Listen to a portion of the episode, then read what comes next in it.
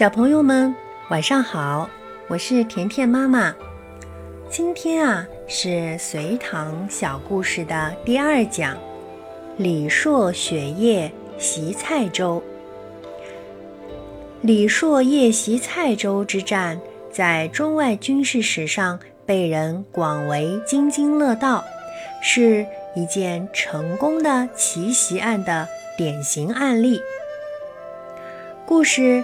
发生在唐朝，唐宪宗年代，老淮西节度使生病去世后，他的儿子吴元济成为新节度使。吴元济是一个很有野心的人，他不甘心只做一个小小的节度使，一心想做皇帝，就率领手下的士兵作乱。唐宪宗命令几路大军攻打吴元济，想要平定叛乱。谁知道战争断断续续进行了三年，平叛大军伤亡惨重，吴元济的力量却越来越大。这时候，大将军李胜的儿子李硕听了这件事，主动要求加入这场战争。为国效力。唐宪宗看到他这么热爱国家，很高兴，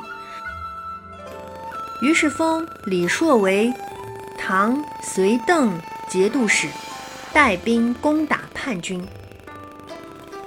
得到皇上的恩准后，李硕连夜到达唐州，定制武器，训练将士，随时为战争准备着。李硕还招来了由几千个勇士组成的敢死队，勤加训练，准备做突袭蔡州的先锋队。一切都准备好后，李硕觉得袭击蔡州的时机到了。那么，蔡州呢，就是淮西镇的首府。这一天呀，北风呼呼地吹着。鹅毛大雪不断地从空中飘落，天色非常阴暗。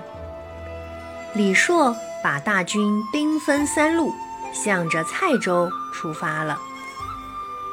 从阵地出发后，大军一直向东行进，一路上攻下了好几个重要的地方。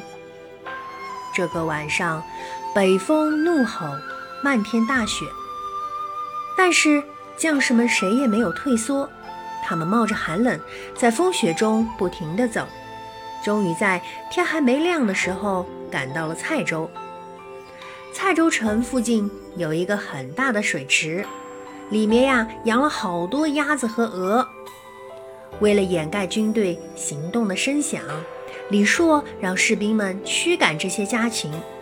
就在这些鸭子和鹅齐声鸣叫的时候。将士们成功登上了蔡州城，然后埋伏在城门周围。等到天亮的时候，有人向吴元济报告说唐军来了。吴元济还不明白唐军会来得这么快。等到唐军的号令声响起来，他才知道大事不好了，赶紧带着身边的亲信登上城墙抵抗。事实上，吴元济是个很暴力的人。平时啊，就对蔡州城的老百姓百般欺压，大家早就恨透了他的野蛮统治。百姓们和唐军里应外合，很快就拿下了蔡州城。吴元济啊，也被活捉了。淮西军主帅被擒，三万余淮西军不战而降。吴元济被送到长安，当众处死。淮西镇也被肢解后并入其他镇，为祸大唐三十多年的中原第一强藩就此烟消云散。其他的藩镇呢，目睹官军如此神勇，即使仍有负隅顽抗的，也被唐军趁势消灭。大唐自安史之乱中衰后，国势终于得到了恢复。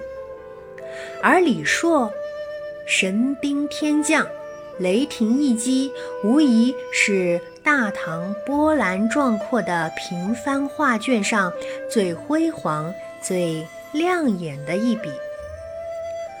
好了，小朋友们，这就是今天的李硕雪夜袭蔡州的历史小故事。我是甜甜妈妈，我们明天再见。